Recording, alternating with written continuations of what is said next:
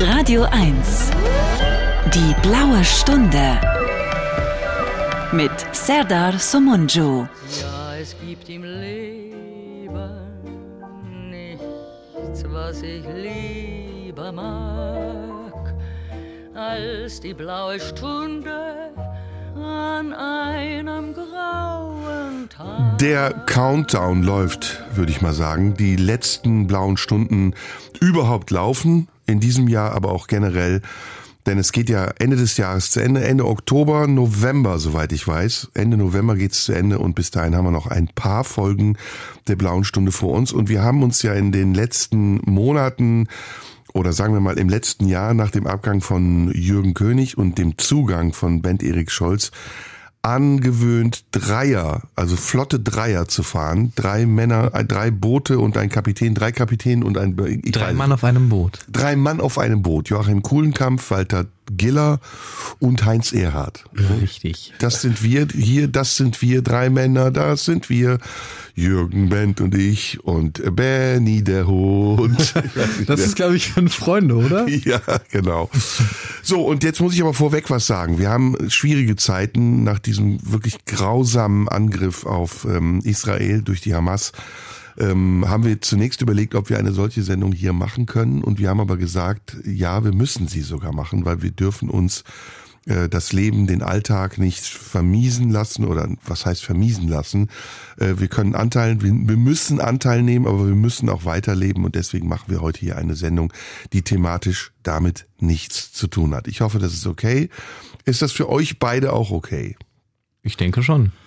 Ja, ich bin ja dann wohl Heinz Erhardt in unserem Dreierteam und der Heinz hat ja alles gemacht, glaube ich. Gut, der war ja, immer schon äh, ein ähm, Fernsehprostituierter. Hallo erstmal, ihr beiden äh, hübschen Schnuckis. Hallo. Ja, Tag. Tag. Moin. Bent Erik Scholz und Jürgen König sind im Studio mit mir in Potsdam.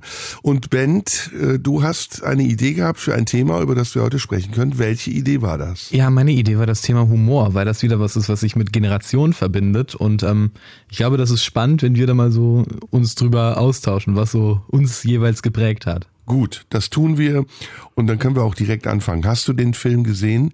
Äh, Drei Männer und ein Boot? Nee, ich habe ein paar der anderen Heinz Erhardt-Filme gesehen, aber den habe ich, glaube ich, zumindest nicht komplett gesehen. Hast du den gesehen, Jürgen? Äh, wahrscheinlich, aber angesichts meines hohen Alters und dem langen Zeitraum, der da inzwischen vergangen ist, weiß ich es nicht mehr. Ich habe diverse Heinz Erhardt-Filme gesehen. Äh, manche fand ich damals schon nicht lustig. Und, und ähm, jetzt ist der Humor von, von Heinz Erhardt, der ist, glaube ich, jetzt wirklich durch inzwischen, oder?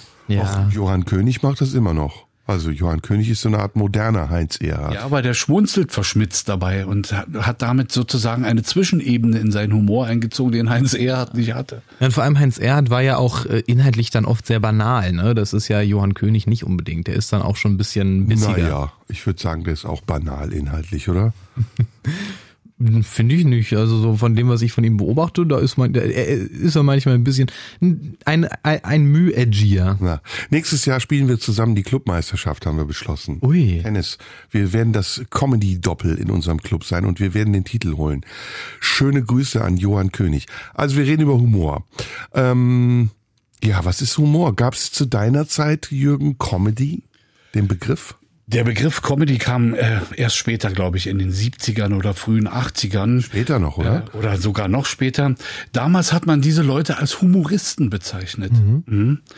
Und, ähm, Komiker war so und auch, ne? Komiker war noch, ja. Ulknudel. Ulknudel, Mhm, ja, Ulknudel ist sehr lustig. Gaukler ist auch schön. ja. Aber ja, Gaukler hat das was damit, ja. Das war ein bisschen Mittelalter, das ist ja ein bisschen noch länger her. Aber Ulknudel ist fantastisch. Wer war denn eine Ulknudel? Also ich weiß, Elisabeth Volkmann war eine Ulknudel. Die Ingrid Steger war eine, die waren ja bei Klimbim zusammen. ja, das war, stell dir mal vor, Klimbim würde heute gedreht werden.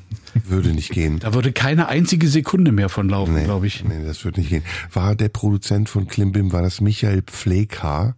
Ich glaube ja, ne? Das, den kenne ich nicht mal namentlich, muss ich ehrlich sagen. Na, Klimbim war ja immer so, ein, man würde sagen, frivol. Äh, Ingrid Steger zeigte auch schon mal ihre Brüste. Ja. Das war übrigens der einzige Grund, warum mein Vater sich das damals angeguckt hat. Ja, ich habe das auch als Kind nie verstanden, diese Mischung. Also ich habe diese Ja. Mischung, die zeigt ihre Brüste und es ist lustig. Ja. Die hat bei mir Befremden ausgelöst. Das ist so ein bisschen das Tutti Frutti Ding, ne? Das kam später. Ja, das kam viel später, das war 90er da. aber Tutti Frutti war keine Comedy-Show. nee, das war eine Spielshow, die niemand verstanden hat, aber es gab Brüste. Übrigens inklusive des Moderators. Ich habe Ja. neulich wieder ein Interview mit ihm gesehen, wo er ähm, selber sagte, er weiß die Regeln, er kann da keine Regeln erklären, er weiß die nicht. Naja, das, das Problem war ja eigentlich, eigentlich war, eigentlich ist das System ja gar nicht so kompliziert. Das Problem war halt die Umrechnung. Die haben das halt in dem italienischen Studio gedreht und der Computer war auf, war auf Lira eingestellt. Dementsprechend vergab er nicht einen Punkt, sondern 10.000. Ah. Äh, Also lass zurückgehen in der Zeit. Was war das erste, Jürgen, äh, worüber du gelacht hast? Kannst du dich daran erinnern? Ja, na sicher. Äh, als Kind natürlich ähm, über die Stummfilme von äh, Laurel und Hardy oder wie es ja in Deutschland Dick und Doof hieß. Äh, würde jetzt heutzutage auf uns beide passen und wir sagen nicht, wer wer ist, Ja. äh, um gleich diesem Witz von dir vorzubeugen. Dick und Dick wäre bei uns, glaube ich, eher richtiger. Dick und Dick doof und doof würde aber auch gehen. Beides. Das waren so die ersten Sachen, ja. Und dann Charlie Chaplin war ja schon doch ähm, anspruchsvollerer Humor, bis ernsthaft dann zum Schluss. Was äh, ich heute noch bewundernswert finde, die Entwicklung, die er genommen hat. Und dann gab's da noch diesen einen, wie hieß denn der, der immer nur traurig Buster- Buster Keaton. Buster Keaton, ja. Das, äh, das war sozusagen mein Erstkontakt mit Humor. Und dann die frivolen Sprüche von Tegtmeier. Ja, aber warte, warte, bevor du jetzt durchgaloppierst, bleiben wir doch noch mal da. Äh, die Schwarz-Weiß-Filme. Aber davor gab es als Kind nicht noch etwas? Also bei mir war es das Kasperle-Theater. Ja, das, das, da kann ich, da kann ich relaten, wie Ja? wir junge Leute sagen. Wo hast du Kasperle-Theater gesehen, Bent? Ähm, na, das ist ja ganz unterschiedlich, ne? Das gibt ja, es gibt ja, wie es auch Zirkus gibt, der irgendwie durch, durch die Länder zieht und hier und da mal sein Zelt aufschlägt, gab es das. Früher, glaube ich, vermehrt auch noch, gab das, gab es das auch mit Kasperle-Theater. Und Da war, da saß ich dann immer in so schlecht klimatisierten Zelten, musste meine Eltern immer mitschleppen, weil ich war ja noch klein. Meine Mutter hat sich da immer Blasenentzündungen geholt. Und ähm, dann habe hab hab ich das da halt mir, mir so angeguckt und fand das so. Ich hatte auch selber, hattest du auch selber Ja, Handpuppen? ja, hatte ich, Ich hatte, und meine Oma hatte mir ganz, ganz liebenswert auch so also einen Vorhang gemacht. Die hatte mir so einen Vorhang gebastelt.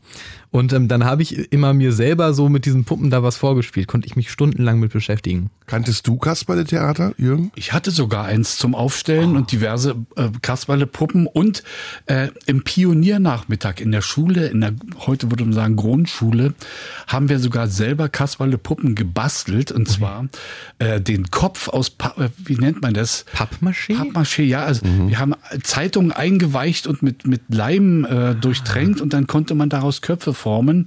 Und da habe ich, weiß ich noch, einen Teufel gebaut.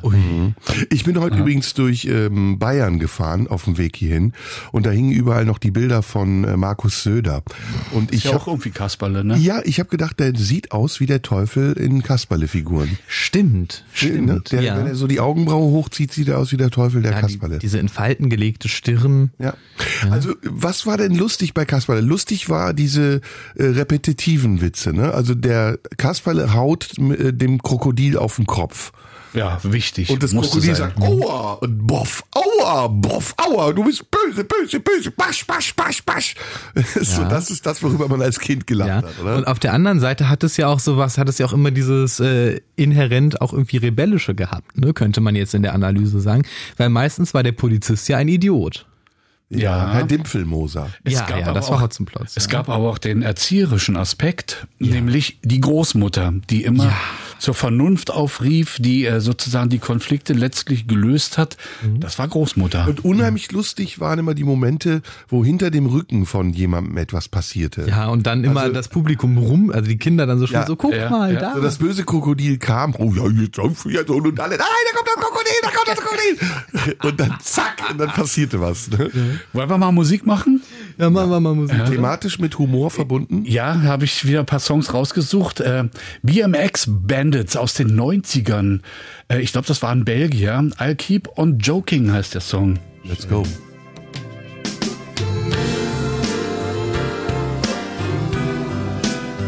La la la la la. So, das ist doch wunderbar. Schotten sind's, ne? Ja, sind Schotten, keine Belgier, sorry. nicht Belgier. Wir reden in der blauen Stunde über Humor und wollen das äh, chronologisch aufarbeiten bis zum heutigen Tage, wo wir feststellen werden, wie ich äh, mal annehme, dass sich das Humorverständnis geändert hat, ob zum Besseren oder zum Schlechteren, das werden wir noch sehen. Ähm, dann kamen diese Filme, von denen Jürgen eben gesprochen hat, die Schwarz-Weiß-Filme. Welche kennst du davon, Ben? Also ich kenne so ein paar der der Dick und Doof Dinger auch. Ähm, Charlie Chaplin habe ich, also äh, City Lights Lichter der Großstadt habe ich gesehen. Ähm, war hatte immer so ein bisschen Angst vor dieser Szene, wo er durch diese Maschine gefüttert wird. Ähm, und natürlich der große Diktator. Ist das der Film mit der Maschine? Ja, ne? Ja, Lichter der Großstadt ist wo er durchdreht dieser, und dann in dieses genau. äh, Radwerk, der, Ja, und dann mit, mit einem Schraubenzieher den Leuten an die Nippel geht. äh, den Frauen, ja, mm, Ja, genau. Nicht nur den Frauen, auch den Männern. Okay, okay, Ja, okay. ähm, also da- das fand ich immer so ein bisschen verstörend. Ähm, ich ich habe dann später noch mal ähm, viele Jahre später noch mal so, es gab ja dann eine Weile lang auch diese Sendung Väter der Klamotte, wo dann Stimmt, so teilweise Auszüge, ne? ja, wo dann diese Stummfilme teilweise noch mal ausgegraben Gesprochen wurden. von Hans-Dieter Hüsch. Ja, übrigens. genau, das wollte ich gerade sagen. Äh, Kommentiert von Hans-Dieter Hüsch und die Geschichte ist ja da wohl so, dass der sich das gar nicht vorher vorbereitet hat, sondern der ist da reingegangen und hat gesagt, ich hat gesagt, ich probe das jetzt mal, spielt das mal ab, hat dann da so irgendwie einmal durchimprovisiert, hat gesagt, so, ich wäre fertig, wir können anfangen und da sagten die Kollegen vom Ton, ja, wir sind auch fertig, wir machen Feierabend. Und das ist also alles praktisch komplett aus, aus dem Nichts entstanden. Und das ist schon das ist schon spektakulär, aber ja, das ist so diese Stummfilm-Connection, die ich habe. Gab es DDR-spezifischen Humor, Jürgen, bei dir in der Kindheit? Ja, natürlich, also klar, Flaggschiff, Herricht und Preil. Ja, Kenne ich gar nicht. Herrlich. Herricht und ist Ja. fantastisch. Sehr, Woher sehr. kennst du das denn schon wieder? Ähm, das haben wir irgendwann mal in, in der Schule haben wir mal äh, so ein Theaterprojekt zum Thema Missverständnisse gemacht und da bietet sich ja nichts besser an als dieser sehr sprachbasiert dialogische Humor von Herricht und Preil, ähm, der halt wirklich ganz, ganz äh, sprachfixiert ist. Und ich habe dann da zusammen mit meinem besten Freund haben wir einen Herricht und Preil Sketch äh, auswendig gelernt und aufgeführt. Aha, und das hat großen Spaß gemacht. Erklär mal, was Herricht und Preie ist. Äh, na, Rolf Herricht war sozusagen äh, der wortgewandte Trottel, der machte immer den Dümmlichen und äh, Preil, wie hieß denn der mit Vornamen, weiß ich gar nicht mehr. Oh, äh, äh, irgendwas mit H, glaube ich. Hermann? Nee. Nee, nee, nee. Egal. Ja. Preil war sozusagen. Hans-Joachim, glaube ich. Hans-Joachim Hans-Joachim Preil, das Preil. kann sein, ja.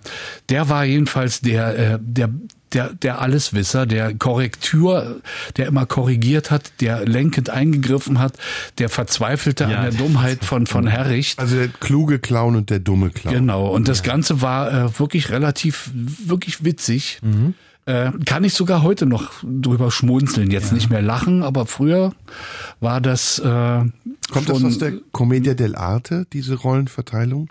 Ich glaube schon, ne? Der Arlecchino ist der mit dem Hut, der im Zirkus auch. Im Zirkus gibt's das doch auch.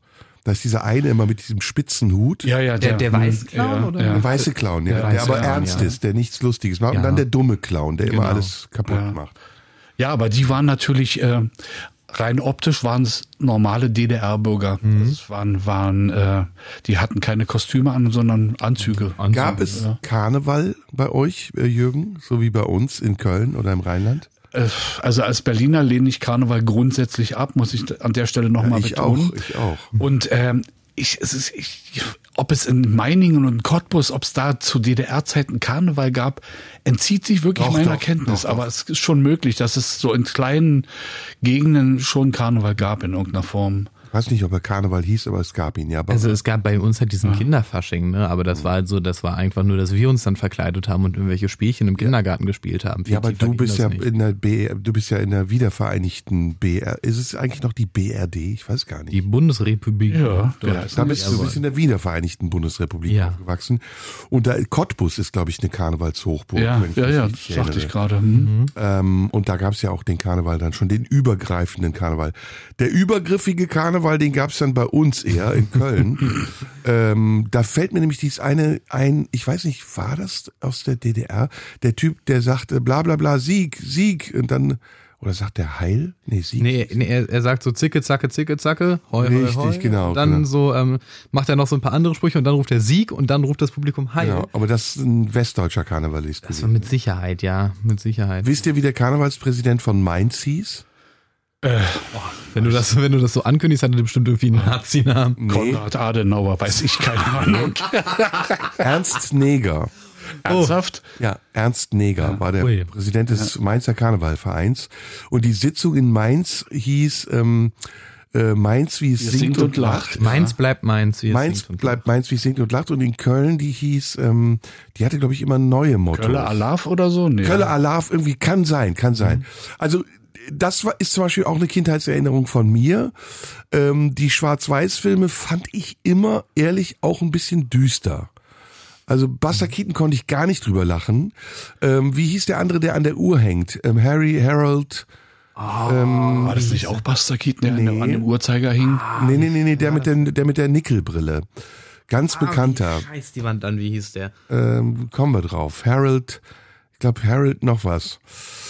Ähm, fand ich nicht lustig. Ich fand auch Charlie Chaplin nicht lustig. Ich fand Charlie Chaplin unheimlich oft traurig. Ja, ich fand, das hatte auch oft immer so, ja, es hatte oft eine Trage und es hatte auch oft irgendwie was Unheimliches. Ja. Ich ja. denke aber, dass das Absicht war. Der, Ja. der wollte nicht äh, einfach nur sturzlustig sein und dumme Scherze machen. Er hatte schon immer eine Botschaft, glaube ich. Ja, so Slapstick gab's schon, ne? Dieses, Ja, ja. Ähm, kennt ihr den, äh, heißt der Circus, Zirkus, wo er diesen ahnungslosen Obdachlosen spielt, der engagiert wird in einem Zirkus, weil er nicht merkt, dass äh, der Esel, der ihn immer verfolgt durch die Manege, ähm, dass diese Szene das Publikum so belustigt, dass der Direktor ihn anstellt und er dann immer wieder von diesem Esel durch die Manege gejagt wird, bis er merkt, dass er eigentlich der heimliche Star ist dieses, dieses Zirkuses. Den Film habe ich. Nee, ich glaube, der heißt, oder The Artist heißt der.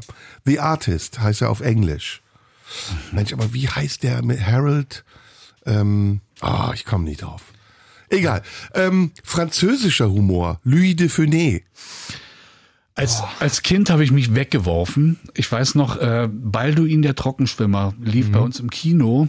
Da war ich, glaube ich, viermal und, und konnte mich nicht einkriegen. Heute, wenn ich denselben Film heute sehe, sitze ich mit einer gewissen Fassungslosigkeit vor, vor, vor, dem, vor dem Fernseher oder vor dem Bildschirm und denke, was ist denn, wo ist es dann? Das ist eigentlich nur anstrengend. Diese, Albern, ne? Albern. Ja, albern, alles Slapstick und dieser durchgeknallte Louis de Funès. Und die Synchro, ganz schrecklich. ja, oh, ja. ja. oh. Ja, ja, es ist, es ist sehr, sehr laut. Ich habe Louis de Funès selber nicht gesehen, aber ich finde, also die, diese Filmtitel sind ja teilweise auch schon gar nicht mal so schlecht. Also ich glaube, mein Liebling ist, hieß es Louis und seine außerirdischen Kohlköpfe. Ja, ja. Das ist also, da ist, da muss man, da muss auch jemand gekifft haben, wie sonst was. Oder der Gendarm von Saint-Tropez. Gendarm von Saint-Tropez. Dann kommen wir schon fast in die Pubertät. Da gab's ja diese Kultfilme. Ähm, das Ensemble um, ähm, naja, immer wenn wir hier zusammen sind, kommen die Gedächtnislücken. Ähm, always Monty on- Python. Monty Monty Python. Python. Monty Ja. Python. äh, das Leben des Brian. Ja. Aber äh, es gab einen anderen Film, den wir gefeiert haben als Kultfilm, Kentucky Fried Movie. Habt ihr von dem schon mal was gehört? Ich habe von dem schon mal gehört. den hab ich auch schon mal gesehen. Katholische Mädchen in Schul, äh, nee, katholische Mädchen in Not. Ich, ich habe den mal gesehen, ja, aber ich kann mich, ich weiß nur, dass ich den, glaube ich, gut fand, aber ich kann mich an nichts mehr erinnern. Das ist ein Episodenfilm. Ja. Ähm, sehr, sehr wild. Ähm, könnte man heute gar nicht mehr machen mit diesem Stuntman, der dann in eine Gruppe von Schwarzen geht und das N-Wort schreit. Der härteste Stuntman der Welt. Und dann geht er dahin, zieht einen Helm an, stellt sich dazwischen und schreit dann halt das N-Wort. Wir haben uns weggeschmissen vor Lachen. Das war ein absoluter Kultfilm. aber französischer Humor war ja auch der große Blonde mit dem schwarzen. Oh, das habe ich gehasst. Wie, wie hieß der wieder? Äh, Pierre Richard, ne? Pierre Richard, ja. Habe ich nie geguckt. Hast du geguckt? Habe ich geguckt und äh, fand ich damals lustig, heute fassungslos. Und was, äh, was an, an äh, lustigen Filmen in der DDR Kult war und auf dem MDR laufen die auch eigentlich täglich, äh, war die Olsenbande, die dänische Serie. Ja, ja, Mit ja, Egon Olsen mächtig gewaltig. Egon habe ich damals als, als Kind und als, als Jugendlicher dann auch noch fast äh, geliebt. Auch da heute wieder, die Zeiten sind halt vorbei. So, was ist? Das ist, äh, das ist äh, Diddy Hallervorden. Genau, Nonstop Nonsense. Konnte ich nie was balim. Oh, das fand ich. Ja, bis auf diesen Pommes und haben sie eine Flasche dabei. Der ist der einzige, den ich lustig Guten fand. Tag, ich hätte gerne eine Flasche Pommes. Ja, das war, das war, das war, ja, das ist, das habe ich auch mal versucht, mich dem anzunähern, weil das halt eben auch mittlerweile so als legendär gilt. Ich, also kann ich nichts mit anfangen. Nee, ne? Nee, Die da- Kinofilme? Oh, das, da waren noch teilweise hier so diese ganzen Schmuddeldingchen auch dabei. Nee, das war Karl Dall, der in diesen ganzen äh, schlüpfrigen Dingern Alle, auch teilweise Karl war. Dahl, Gottschalk, Mike Krüger. Wer war, wer war noch mal, Supernasen. wer war noch mal Lass Juckenkumpel? Das gab's doch nicht hier. Also hier, War's hier nicht ähm, später, Lass ja, Jucken. also auf jeden Fall, Karl Dahl war doch Sunshine Reggae auf Ibiza. Ehrlich? Der war, glaube ich, bei Sunshine Reggae auf Ibiza dabei. Mir fällt gerade ein, es gibt tatsächlich einen richtig guten Film mit Dieter Hallervorden. Echt? Ja, und zwar das Millionenspiel von Wolfgang Menge. Stimmt, da war der, Da hat, da der da, Hallervorden da hat. Hallervorden den Gangsterboss Aber der gespielt. hat doch Honig im Kopf auch gespielt, muss er auch. Ja, wir haben ja von guten Filmen. Wir reden ja von guten Filmen und aus den 60ern ist der. Äh, etwas im Prinzip, was das vorausgesehen hat, was aus dem Fernsehen mal werden wird. Das kennst du gar nicht. Sah da den Nee, Film? Ne? kenn ich nicht. Ist, die Handlung ist, dass es ein, ein, ein Millionenspiel gibt. Ähm, eine Gangsterbande jagt äh, den, den, den Hauptkandidaten. Und äh, wenn er lebend durchkommt, kriegt er eine Million. Ja. Wenn er erschossen wird, Ah, okay. und, und, und die letzte dann im Studio muss er dann nochmal durch so eine Röhre, wo Löcher drin sind, wo also jeder Idiot ihn treffen könnte. Und das ist wirklich ein äh, Film, der sozusagen die Irrsinn der Fernsehshows, wie wir sie heute sehen, äh, durchaus vorausgesehen hat. Ein Roman von Stephen King, der eine sehr ähnliche Story hat. Den The ich, Game ist doch mit Michael Douglas auch so ein Film. ne? Ja, und von Stephen King gibt's äh, den Roman Menschenjagd, der Ah. auch etwas Ähnliches behandelt. Also dann kommt, oder nicht dann kommt, sondern um die Zeit herum Jerry Lewis. Oder? Auch wahnsinnig, für mich als Kind wahnsinnig lustig. Ja, da äh, habe ich auch sehr lachen müssen. Dieser berühmte äh, Schreibmaschinen-Sketch oder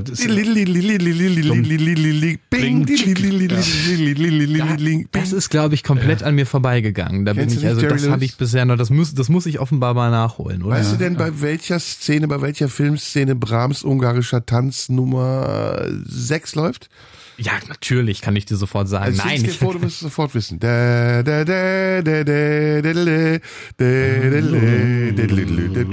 Ich, ich, Und dann kommt der Zwischenschneid.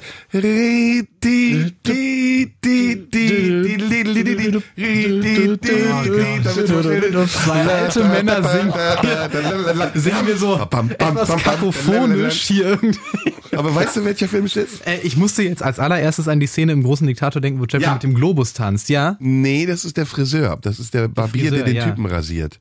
Ah, doch, genau, Zum- ja. Zum ungarischen Tanz. Ich musste, ich musste an die Szene denken, wo, wo, wo die, die, die hier Hinkel mit diesem, Ja, ja. mit diesem Globus tanzt. Läuft da irgendwas Bekanntes an Musik, Jürgen, in der Szene? ich weiß es Ich nicht. glaube, das ist von ihm. Ist übrigens, wisst ihr, dass Charlie Chaplin die meiste Musik selbst komponiert hat für seine Filme? Doch, das hatte ich mal gelesen. Auch Smile zum Beispiel. Sehr schöne Coverversion von Dave Gahan gibt's davon auch. Und Smile ist aus dem Film Rampenlicht, glaube ich, mit der Frau, die behindert ist oder die nicht auftreten kann, weil sie Angst hat. Ich krieg's nicht mehr zusammen. Jerry Lewis, Dean Martin. Dean Martin, der smarte Typ. Jerry Lewis, der kindliche Typ, der immer auch mit dieser, in der deutschen Synchronfassung mit dieser schrecklichen Stimme gesprochen hat. Moment, war das das? Es gab doch eine Serie, ich habe auch so aus der Zeit, wo die deutsche Synchro teilweise noch gagreicher war als das Ja, die Original. zwei. Ja, ja. Die also zwei? Waren, waren das die mit, zwei? Mit Roger, nee, Ah, nee, Roger Moore anderes. und äh, Tony Curtis. Oh weil da Gott. kenne weil da kenn ich teilweise Ausschnitte mit äh, wirklich ziemlich mit vergleichsweise guten Synchron-Gags. Sleep well in your Bettgestell zum Beispiel. Oh Gott, ich oh. Gott. was war denn in Amerika noch so Humor? Ah, das war, da ging Na, dann hier, ich äh, die nackte Kanone, die drei Filme. Das kam später, klar. Das, das, Das war 80er dann, ne? Auch hier äh, die die Inspector die Inspector Clouseau Filme, das ging ja dann auch mit Peter Seller, das ging ja glaube ich in der Zeit dann auch schon Peter Seller oder Peter, Peter Sellers? Sellers. Ja, das ging rosarote ja, Panther. das ging da dann glaube ich auch so langsam los. Aber das war so ein Mischding. Ne? Man wusste nicht, ist es ein echter Krimi oder ist es so ein halber eine Komödie? Ich wusste das nicht. ganz schlimm ist ja die Neuverfilmung mit Steve Martin. Oh Gott, Steve Martin fand ich auch immer ganz schlimm. Ja. Ich fand ihn ganz schlimm. Also er hat auch diesen Feuerwehrmann gemacht, mit der gespielt mit der riesigen Nase, ne? War das nicht auch Steve Martin? Feuerwehrmann mit der riesigen Nase? Hä? Cyrano de Bergerac? Gibt es irgendeinen so einen Film, da spielt ja, glaube ich, ein Feuerwehrmann und hat, hat eine, so, eine, so eine künstlich verlängert. Egal, wollen wir mal Musik Dann, kurz ja, machen? Kurz? bevor es weitergeht, äh, Adriano Celentano hat auch mal eine Zeit lang Ja. so für Gib dem Affen Zucker. Äh, kennst du den Film? Ja, habe ich gesehen. Oder wie hieß denn der mit Ornella Muti, wo er den Bauern spielt, da den es immer, Weinbauern? genau, Ornella Mutti war immer die Frau, die er anhimmelt. Genau. Und ja. in die wir auch alle verknallt waren. Ja. Und er war immer der Dumme, der dann irgendwie trotzdem an diese Frau drangekommen ist. Genau, ja. So wie bei uns im richtigen Leben. Ja. Da passt Rally zu, da kann ich doch nur lachen, heißt der Song.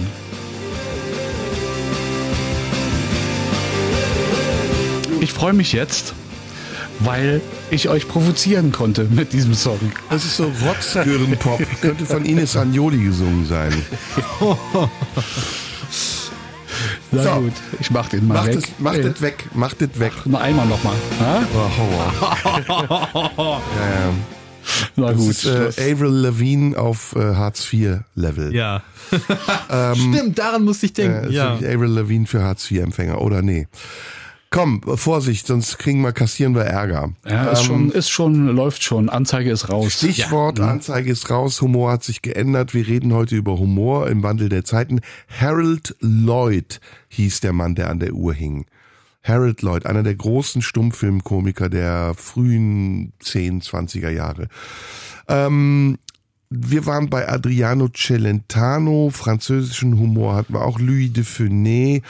Irgendwann kommt die Zeit der Stand-up-Comedy, aber so weit sind wir noch nicht. Wir sind noch bei Faulty Towers, äh, bei Rowan Atkinson, Mr. Bean. Rowan Atkinson, ja, war, das ist aber, glaube ich, ich glaube, hier war Faulty Towers nicht auch so 70er, 80er und Mr. Bean war, glaube ich, eher so dann schon 90er. Faulty Towers ist vorher, ist so die, eine der ersten Sitcoms eigentlich, äh, die es, oder ersten, weiß ich nicht, aber auch in Amerika, Al Bundy zum Beispiel, ist auch so eine Sitcom, die dann recht erfolgreich war. Ja. Überhaupt nicht mein Humor, kann ich gar nicht drüber lachen.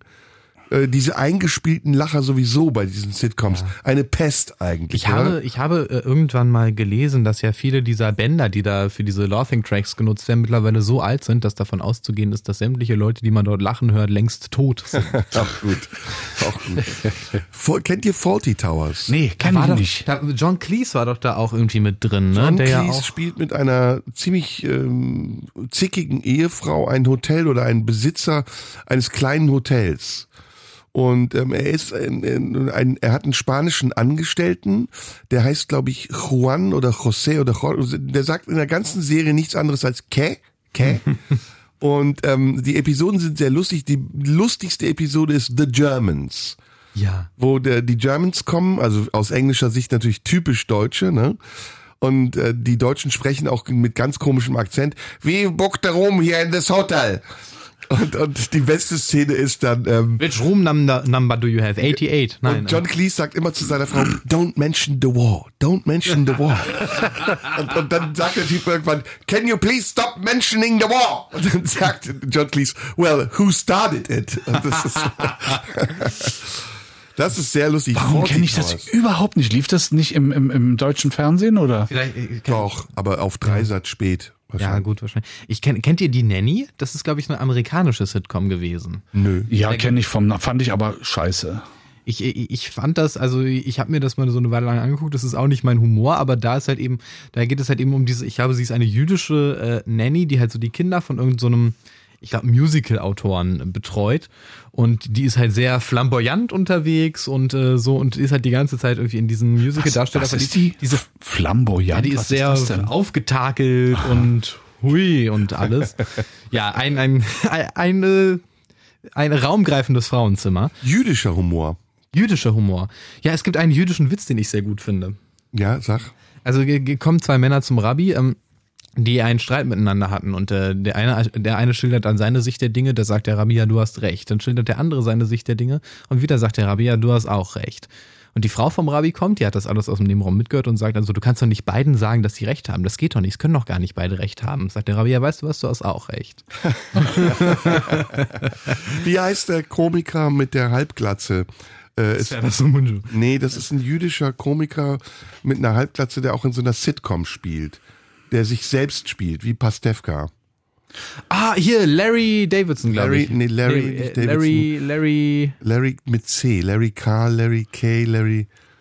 Ah, also die, Ich und Namen, Die hieß im englischen Sinn. Original Curb Your Enthusiasm. Ja, da genau. kam diese berühmte Musik her. Und Genau. auf Deutsch hieß diese Sendung aber fürchterlicherweise Lass es, Larry. Oh Gott, oh Gott. Das, das ist auch nochmal ein extra Kapitel, nämlich so schlecht übersetzte deutsche Filmtitel. ja, Synchro ist sowieso ein Verbrechen, finde ich. Ja.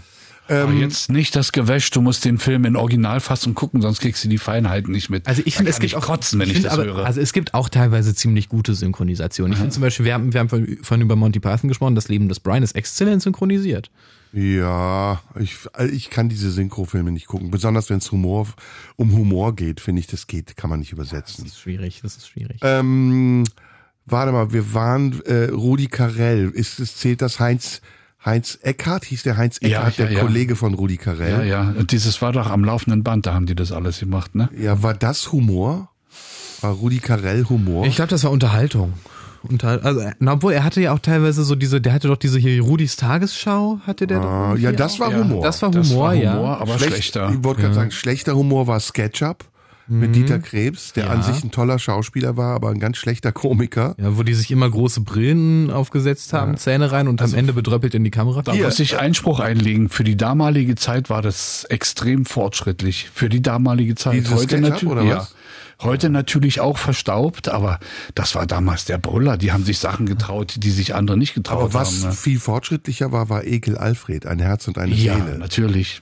Das war richtig. Kennst du das, Band? Du hast öfter mal davon erzählt. Ich, ich, ich, meine, ich, ich ja, ich habe schon mal irgendwie ist davon. eine sch- anfangs schwarz-weiß Sitcom äh, vor Publikum gespielt und Ekel Alfred, ähm, boah, wie hieß der in Wirklichkeit? Alf Alfred Tetzlaff. Alfred Tetzlaff ist sein Bühnenname, Ja. aber in Wirklichkeit hieß der ganz toller Schauspieler übrigens. Von dem gibt's eine ein Tatort, in dem er glaube ich den Mörder spielt. Ähm, und für damalige Verhältnisse von Wolfgang Menge geschrieben, sehr bissig, sehr bissig. Mhm. Ja, vor allem immer noch aktuell. Das kannst du heute noch gucken. Und das ist immer noch irgendwie zutreffend alles. Ja, ja. Ja. Heinz Rühmann fand, also ich fand Heinz Rühmann nie so lustig. War Ich fand überhaupt ihn noch im, immer auch überbewertet. Ich fand auch die schauspielerische Fähigkeit von Heinz Rühmann nicht so berückend, dass ich jetzt mich hinsetzen möchte und ständig Rühmann-Filme gucken. Ja, also von ihm kenne ich wirklich nur die Feuerzangenbowle, Ja. Die auch, ja, so, so, so ein bisschen. Quacks das, der Bruchpilot? das habe ich nicht gesehen, aber der Film sagt mir was. Aber ich, Der ich hab, Hauptmann von Köpenick hat dann noch gemacht. Ja. gesehen habe ich nur die Feuerzangenbowle und das ist, das ist ganz nett. Dann sind wir, wo sind wir jetzt? Westdeutschland, 70er Jahre, äh, 80er Jahre. Da kommen wir so langsam zu Loriot, ne? Ja, Loriot kommen wir ganz jetzt. großes in, in, Kapitel. Ich will kurz noch, mir ist gerade noch ein Gag von Dieter Krebs aus, aus äh, Nonstop, nee, wie heißt, was, wie hieß diese SketchUp. SketchUp eingefallen, den ich auch heute noch lustig finde. Da spielt Dieter Krebs einen vornehmen Barkeeper und Iris Berben kommt total betrunken an den, War es Iris Berben? War Ja, es war- äh, die Vorgängerin? nee, ich glaube, es war Iris Berben, äh, kommt an den Tresen und äh, sagt zu dem, zu dem Dieter Krebs, ein Camparo bitte. Und er, gute Dame, das heißt Campari. Und sie sagt zu ihm, wenn ich mehrere will, sage ich Bescheid. Den finde ich sehr lustig. Und wir haben äh, im Freundeskreis äh, manchmal dann schon, weil wir es so oft verwendet haben, Camparo bestellt und haben ratlose Blicke von den Kellnern äh, ge geerntet. Also ihr habt im Osten, äh, klar, ihr hattet ja Westfernsehen, habt ihr die ganzen Sachen gesehen, ne? Ja, na, in Berlin, klar. Also, wie- mein Vater hat gesagt, wenn du Osten guckst, fliegst du raus. Oh, oh, oh, oh. Dann gab's, äh, wir haben den Didi gehabt, die zwei Supernasen, die ich total unlustig fand. Ja. Jetzt kommen wir schon so in Richtung, was hast du eben gesagt, Ben? Loriot, Loriot. Das Loriot. Ist ein ganz Mhm. großes Ding. Äh, ich. war gerade bei Hausmeister Krause, der kommt viel später, ne? Das war auch viel später? 80er war das auch, würde ich sagen, ne? Ja, nee, Hausmeister Krause ist 90er, glaube ich. Mhm. Ersten Hausmeister Krause. Aber Loriot ist definitiv 80er, ist sogar 70er auch, ne? Ich, na, ich glaube, der hat relativ spät angefangen. Der hatte ja zuerst diese Sendung Cartoon Aha. und so dann diese, diese jährlichen Loriot-Dinger, diese, wo einmal im Jahr diese sechs Sendungen, diese legendären, das war dann, glaube ich, schon 80er. Und das war auch schon ein bisschen absurd, ne? Da hat man schon auch so über absurde Dinge gelacht. Ja. Staubsaugervertreter. Ja, es war, glaube ich, also die, der Kern war ja diese Parodie des spießigen Bürgertums, nicht wahr? Ja, der Kosakenzipfel. Ja, ja, ja. ja. Ja. Jodelschnepfe. Winselstute, fantastisch. Diri, Diri, Didel, Dö. Ja, Diri, das war Evelyn Hammer, ganz toll. Also der Kosakenzirkel ist fantastisch, aber was ich ganz toll fand, war die Benimmschule. Die Benimmschule, wo ähm, äh, ein äh, Mensch auf seine Manieren geprüft wird und der muss diese Prüfung mehrmals durchlaufen und er ist der Einzige, der immer alles aufessen und austrinken muss. Und am Ende ist er vollgestopft und sturzbetrunken und versucht immer noch dieses Protokoll abzufahren. Ah, könnt, ihr- also mir fällt die Muppets Show jetzt noch ein. Ja. Ja. Äh, wie ging die Titelmusik von der Muppet Show? Fällt Jetzt tanzen alle Puppen, Ja, macht auf der Bühne. Licht, Ja, ja, ja. macht Musik, der Schuppen wackelt und zusammenbricht. Stimmt, ist das, äh, geht so ein bisschen, aber auch in Richtung Klimbim, ne? Ja. Den Bim hatte auch diese Musik. Ja, sowas in die Richtung. So eine komische Musik, finde ich. müssen wir eigentlich Musik hören jetzt wieder? Nö. Wir müssen gar nicht, aber wir können natürlich, wenn ihr wollt. Wollt ihr Musik hören? Äh, haben wir alles durch, 70er? Dann gehen wir, kommen wir nämlich gleich mal in die Jetztzeit, weil dann wird es, glaube ich, spannend. Oh, das wird ein großer Sprung. Wir haben noch gar nicht über Otto gesprochen. Nein. Oh, oh ja. haben wir vergessen, müssen wir ja, gleich machen. Ja, aber ja. mit Triggerwarnung. Ja, und wir lassen, lassen uns von Wilco den Scherz erklären. The joke explained. I never held you your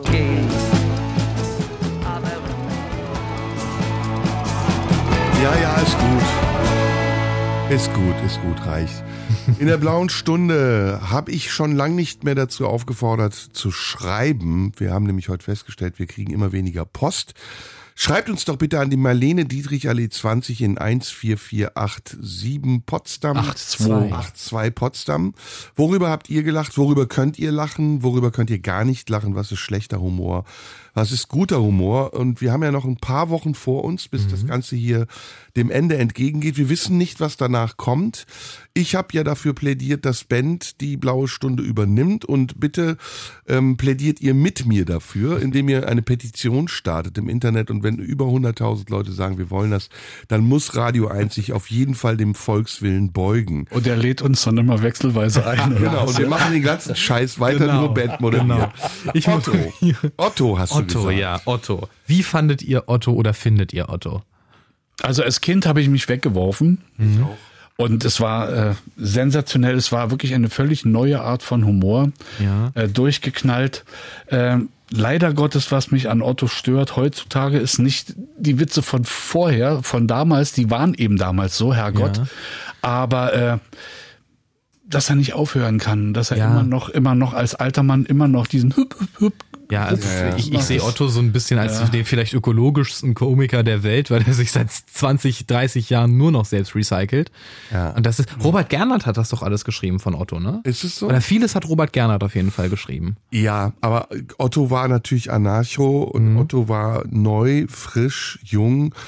Äh, Ich fand auch ein bisschen zu viel Wiederholung. Ähm, diese Figuren, die er da gespielt hat, wie hieß der rasende Reporter, den habe ich vergessen. Harry Hirsch. Harry Hirsch, Hirsch, ja, ja. die Parodien, die er gemacht hat.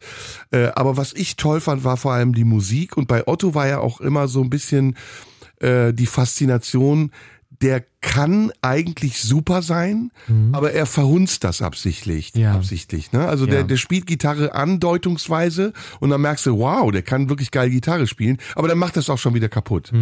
Und kennt ihr die Videos von Otto, die er zur Corona-Zeit zu Hause gedreht hat, wo er ernsthaft Gitarre spielt? Einige von denen kenne ich. Die sind ja. ganz toll und der spielt wirklich ganz toll Gitarre. Also ist Mhm. ein toller Musiker. Ja, der ist doch sogar auf Wacken aufgetreten mal. Echt? Das Ja. nicht. nicht. Das Und er hat in der WG mit Udo Lindenberg und noch jemanden.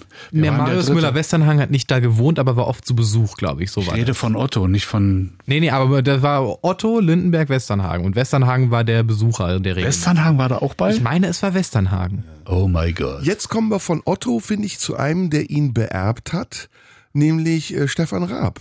Ich finde, Stefan Raab ist zwar kein Humorist gewesen, aber dasselbe Prinzip wie bei Otto, dieses, boah, der kann eigentlich ganz schön viel, aber zeigt nur wenig, war bei Stefan auch so eines der Hauptmerkmale, oder? Ja, ich habe so ein bisschen das Gefühl, bei Raab einer der hauptausschlaggebenden Punkte war, dass er halt dieses, dieses Late-Night-Ding, was ja zuvor von, also was ja zuvor Harald Schmidt in Deutschland eigentlich als Alleiniger wirklich gut gemacht hat, haben ja viele probiert, die daran krachend gescheitert sind.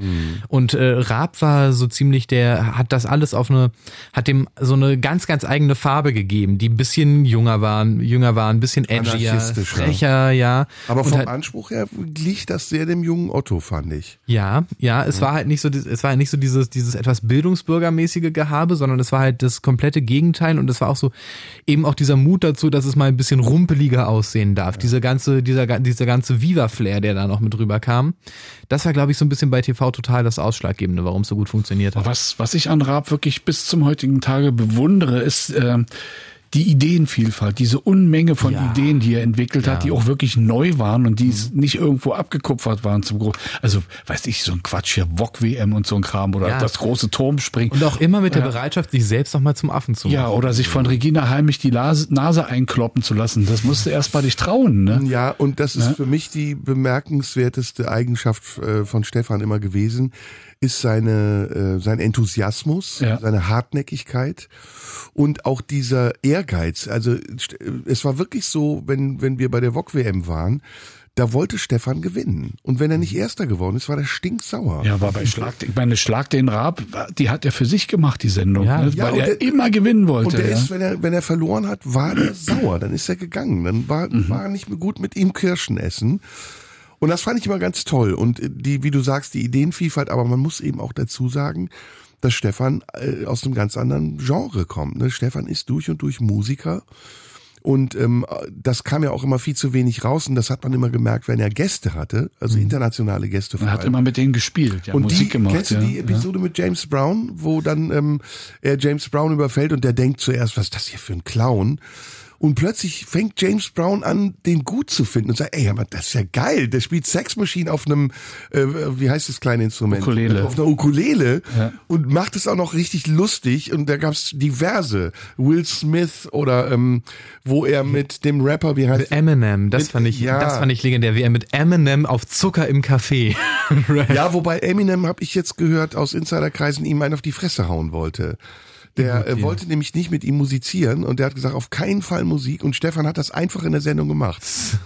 Und, äh, äh, und das ist, ist finde ich geil. Also das Ja. ist, das war, Stefan ist sowieso, finde ich, einer der größten Entertainer, die wir in Deutschland je hatten. Ja, und er hat, hat den letzten äh, European Song Contest Sieger gestellt mit, mit Lena damals. Das Ja. hat er ja auch an sich gerissen und hat's ins Ziel gebracht. Ne? Ja. Ja, das ist aber dann auch gleichzeitig die Zeit, wir wollten ja etwas näher an die Gegenwart kommen, in der der Quatsch Comedy Club Ja. eröffnet hat Ja. mit Thomas Hermanns. So, das ist die Zeit des deutschen Stand-up. Wobei es gab vor dem Quatsch Comedy Club ja eine andere Sendung, die das äh, ein bisschen etabliert hat. Das war Nightwash War echt, war mit Nightwash Knacki? Deuser. Mhm. Stimmt, genau, Knacki Deuser. Nightwash, das, was, was da in der, in der, in dem Ja, ja. Waschsalon immer stattfand. Ja. Genau. Und Knacki Deuser ist wiederum Teil eines legendären Trios, eines Comedy-Trios, die, die, Dreis- nie gelungen hieß. Nein, also, Äh, Und die Niegelungen wiederum, das war Roberto Capitoni, äh, den man nicht kennt, aber dann war es ähm, ähm, ähm, nicht Ralf Husmann, sondern äh, äh, Tommy Jaud? Nein, nein, nein, Ralf, ähm, Ralf ähm, Hü, Hi, Ha, Hu, ey, fällt mir nicht ein. Der mit der Mütze. Nee, der war bei, bei Brainpool auch. Da, da kommt eine Querverbindung zu äh, Morgenstern? Stefan Raab Nein. und Knacki Deuser. Und der Frontman, also dieser Ralf, äh, was, Ralf Husmann? Nein, der, ich guck das gleich Ralf nach. Fußmann war, glaube ich, immer eher Autor. Ist der Autor. Hm? Ich, ich, ich gucke das gleich nach. Ähm, der ähm, spielte einen weißen Kontrabass und sein Running Joke war immer, dass er gesagt hat, Stimmung! Und ähm, das hat dann später der ähm, Comedian übernommen. Wenn man redet und kein einziger Name fällt einem ein. Wie heißt der Wissenschaftscomedian mit den wirren Haaren? Ah, ja, ja, ja. der ja. Wissenschaftskomödie Ja, mit ja. den Wirren haben. Mir fällt jetzt nur Urban Priol ein, was Nein, wirre Haare Nee, angeht, nee, der macht auch Wissenschaftskomödie. Wissen vor acht macht der manchmal. Der macht dann, mal schmeißt der. Konfetti in die Luft, sagt Stimmung! Und äh, Oh, ah, wie hieß, oh Gott, meine Oh, Fresse, Scheiße, wie hieß Jetzt der? bist du nämlich auch so vergesslich wie wir. Wir gucken das alles nach, wir gucken das alles nach. Jedenfalls Knacki Deuser, Nightwatch, eine WDR-Sendung, die Sonntagabends kam. Ähm, und viele, viele, viele Talente wurden dort entdeckt. Mario Barth, äh, ich bin dort aufgetreten. Äh, Ralf Günther? Ralf Günther, das Ja. ist der Bassist, aber guck bitte, wer der Comedian ist, der die Stimmung macht. Andreas Grimm? Nee, nein, nein, nein, nein, mit K irgendwas. Ich werde mich an diesem Name-Dropping nicht Ein sehr, sehr netter weil Kollege. mir den sowieso ich nicht einfällt. Hiermit Grüße. Ein sehr, sehr netter Kollege. Äh, egal, jedenfalls, ähm, viele sind da entdeckt worden bei Nightwash. Hast du Nightwash geguckt, Jürgen? Ja, ich habe das äh, oft geguckt und äh, auch für gut befunden. Also na klar, sind bei so einer Talente-Show, wenn wir den Begriff mal verwenden wollen, sind nicht immer alle gut, aber da waren schon welche dabei, für die das wirklich ein, ein Startbrett war. Heißt es Startbrett? Sprungbrett. Sprungbrett. Sprungbrett. Das übrigens, Sprungbrett gab's in Das Köln. Sprungbretttheater, ja. Das, ja, es gab auch eine Veranstaltung, die hieß Sprungbrett. Und äh, das ist dann später übergegangen in Bios Bahnhof. Äh, Alfred Biolek, wo auch sehr viele Talente entdeckt wurden. Biolek Allerdings, ja. hat da viele Leute gefördert auch. Aber wer ist bei Nightwash alles entdeckt worden? Wen gab's Das, da alles? darüber müssen wir später reden, weil es geht jetzt Juti. auf die Nachrichten Macht zu. mal. Macht das mal. Juti. Ne? Wie hieß der Comedian mit den wirren Haaren? Das müssen wir jetzt noch rausfinden. Erfinden, äh, sagen wir euch nach der Unterbrechung. Das sind The More Shallows heißen die. I do so have a sense of humor. Na denn, bis gleich. Radio 1. Die blaue Stunde. Mit Serdar Somunju. Ja, es gibt im Leben nichts, was ich lieber mag, als die blaue Stunde an einem grauen Tag. Ja, in der blauen Stunde reden wir immer noch über Humor mit meinen beiden Kollegen Bent Erik Scholz und Jürgen König. Wir husten schon die ganze Zeit. Ja, wir sagen, ihr wir, hustet. wir werden immer älter. Eben waren wir stehen geblieben bei Quatsch Comedy Club bei Nightwash. Konrad Stöckel hieß der Künstler, über den Ja. wir sprachen. Und Ralf Günther hieß der Kontrabassist der legendären Nibelungen. Wir müssten jetzt natürlich vieles noch erwähnen. Also ähm, wir hatten Harald Schmidt nur ansatzweise gerade äh, erwähnt.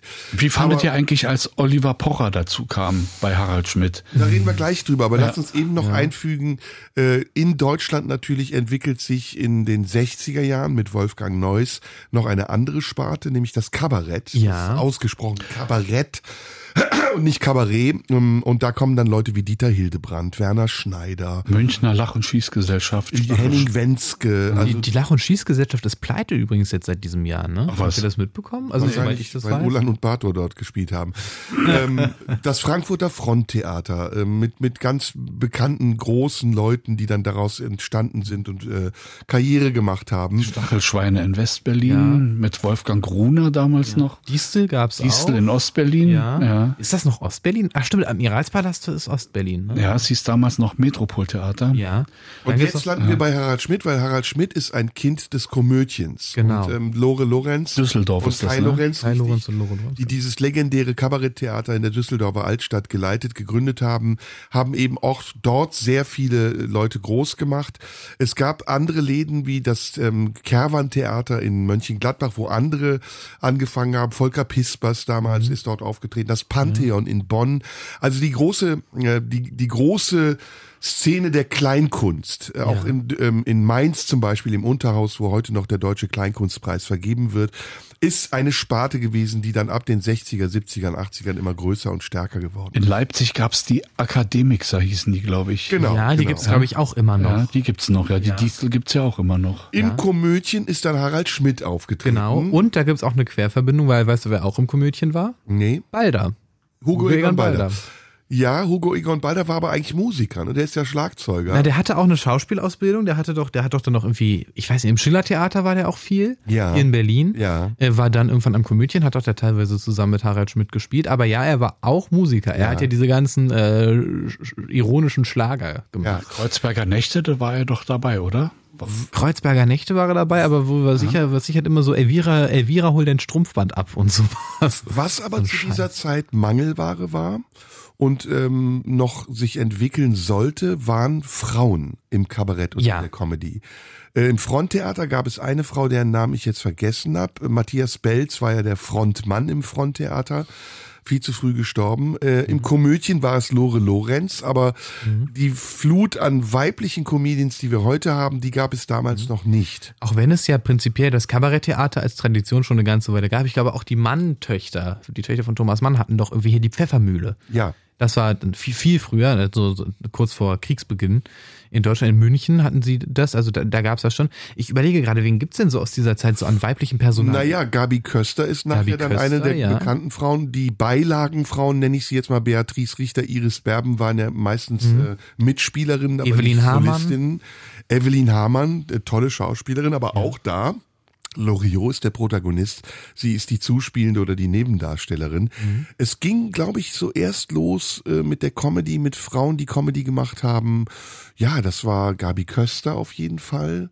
Äh, was gibt's noch für Frauen in Deutschland, die Comedy machen? Im Augenblick nicht im so 70er, 80er, 90er. Lisa Fitz. Lisa Fitz auf jeden Fall, auch aus dem Scheibenwischer-Team. Die ist auch schon recht alt, muss man sagen, sieht aber Ja. blendend aus. Also ich glaube, Lisa, ich weiß auch nicht, ob Lisa Fitz irgendwas hat an sich machen lassen, aber wenn, dann sieht man es nicht und die sieht wirklich äh, blendend aus. Wahnsinn. Aber bei dir, Jürgen, in der DDR, in der Ex-DDR, wir sind schon in der Nachwendezeit. Wie hieß sie denn? Wie hieß denn diese eine ganz berühmte. Ah.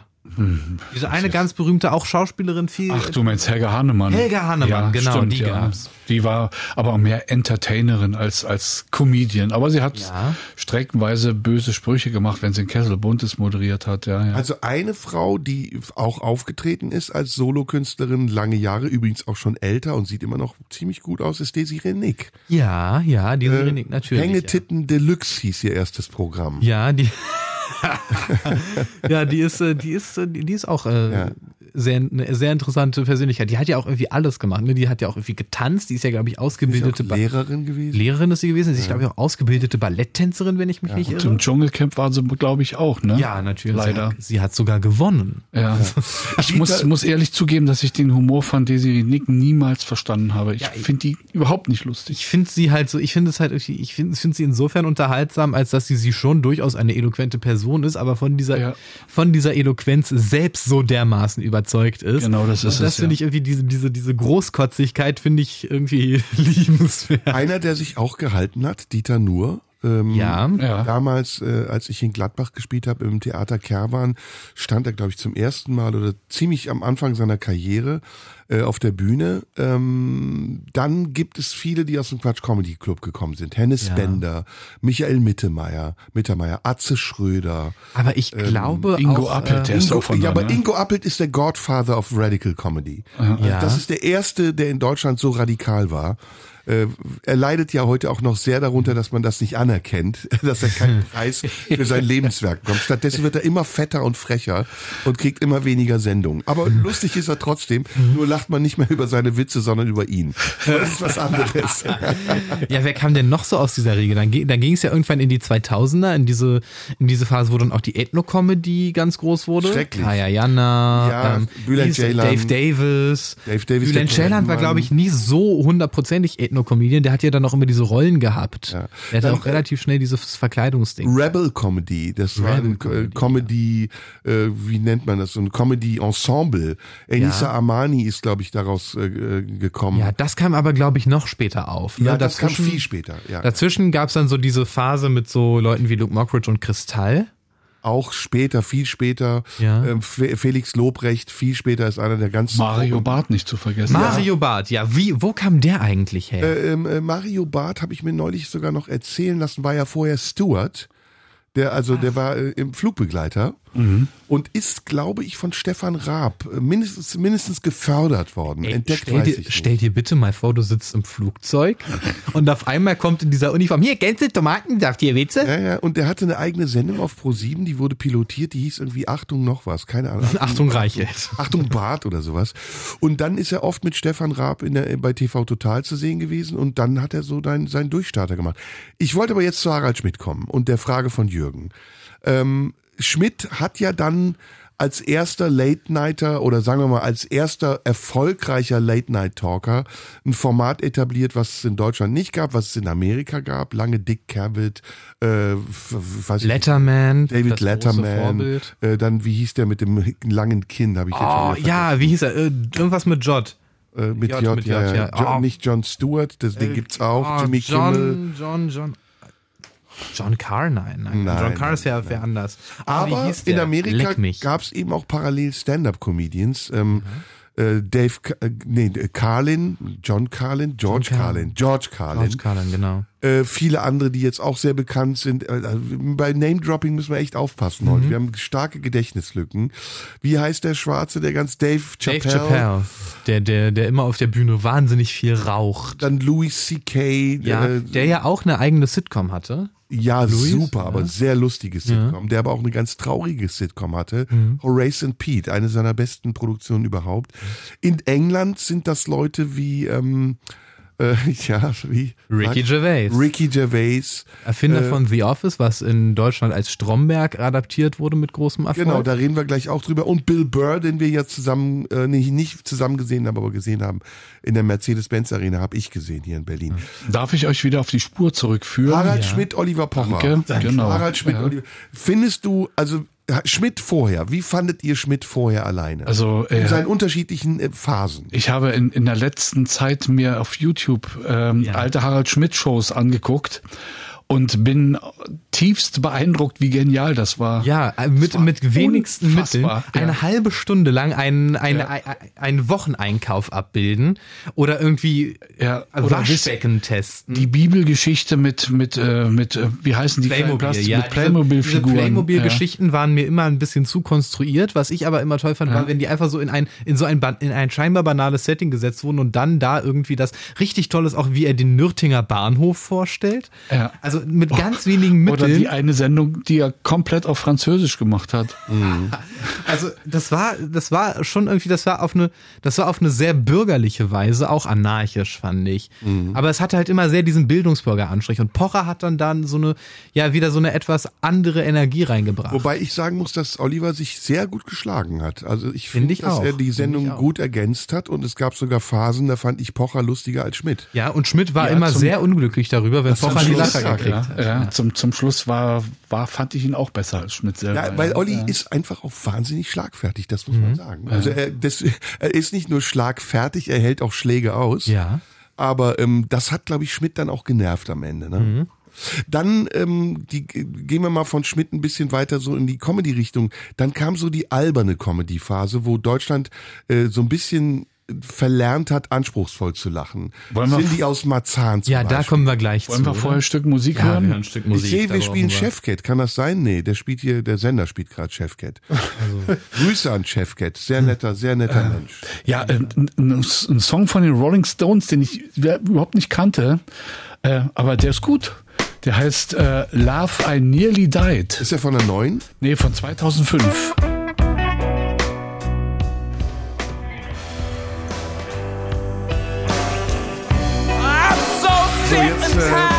reicht's auch hier, Mick Jagger. Hör auf zu jaulen. Aber tatsächlich gar nicht so schlecht. Nee, nicht schlecht. Ja. Gibt's irgend, irgendeinen Song, wo du noch nicht brechen musst heute? Nee, äh, doch, also nee, gibt's nicht. Alles, alles zum Kotzen. ja, äh, Rolling Stones ist gar nicht mein Fall. ja, Äh, meiner auch nicht, aber den Song fand ich gut. ja. Naja, die Der haben Sound auch ist zwei, gut. drei. Painted Black ist schon ganz, ist schon ganz nett. Den habe ich in meinem Leben zu oft gehört. Ja gut, das, das ist das ist die das ist äh, das ist die Bürde des Alters. Also wir bleiben bei der Comedy. Wir ist es. sprechen heute zu dritt über Comedy und ich würde jetzt gern mit euch mal ganz offen über schlechte Comedy sprechen. Oh, da, das, Ähm, da werden wir in der Sendung nicht mehr Comedians, die sich verkleiden und Akzent sprechen. Das ist ein ganz mieser Rahmen? Hm, Geht in einem ganz kleinen Rahmen. Ich finde, bei Kerkeling war es zwischenzeitlich noch erträglich, aber hatte sich irgendwann auch totgelaufen. Ja, also Die, Sieg, ja, die Siegfried Schwäbli-Geschichte und so, aber das so- Kerkeling war ja, ja, der hat sich auch verkleidet, aber ja, das war was anderes. Ich finde, das hatte noch was Naturalistisches. Ja, da ging es mehr so um die, um das Beobachten des Alltags, wie, wie fast in diesem Loriot-Anspruch. Wir parodieren das, was jeder kennt. Wisst ihr, wie das entstanden ist? Achim Hagemann hat mir das erzählt, der ja auch Teil der Comedy-Welt ist. mit Der hat ja. Hurz gemacht, ne? Ja. Achim, genau. Und Achim hat mir damals erzählt, dass die beiden eine, die waren ja zusammen auf der Schule in Recklinghausen, kennen sich ja seit Ewigkeiten, ich glaube seit der zweiten oder ersten Klasse. Und die hatten eine, ein Duo, ein Comedy-Duo und waren auf Tour irgendwo in Norddeutschland und haben vor leeren Häusern gespielt. und da kam äh, dieser ganz berühmte Fernsehproduzent, wenn ich jetzt wieder wüsste, wie er Horst heißt. Wendland oder- der genau, Otto-Filme ja. produziert hat. Ja. Und hat gesagt, ihr beide habt Talent, äh, ihr fliegt jetzt mal für zwei Wochen nach Los Angeles und da schreibt ihr ein Skript für eine Comedy-Sendung. Mhm. Und die beiden sind dann haben das gemacht und hatten irgendwie überhaupt keine Ideen, gar nichts am Anfang. Aber daraus ist dann die erfolgreichste oder eine der erfolgreichsten Sendungen entstanden, die es dann später gab im deutschen Fernsehen. Die, wie hieß die nochmal? Total normal. Total Die normal. besten Stellen wenn aber da, also Kerkelings parodistische Talent und so weiter in allen Ehren, aber die besten Stellen sind die, wo er einfach irgendwie sich, sich beim Fernsehpreis irgendwie hinstellt Genau, und anfängt, die Leute anzuquatschen. dieser Ja, Anarchismus, wie er ja. in der Bundespressekonferenz sitzt, wenn du den einfach irgendwo absetzt und sagst, jetzt nervt die Leute, Ja. dann funktioniert er am besten. Wisst ihr, wie der heute sehr unlustige Kurt Krömer angefangen hat? Der ist in der Scheinbar in Berlin hier aufgetreten. Ja, aber sein legendärer Auftritt war, glaube ich, beim Deutschen Fernsehpreis, Das kann sein. wo er die Leute beschimpft hat. Übrigens, ähm, so wie auch äh, ich damals beim Mhm. Ja. Prix Pantheon.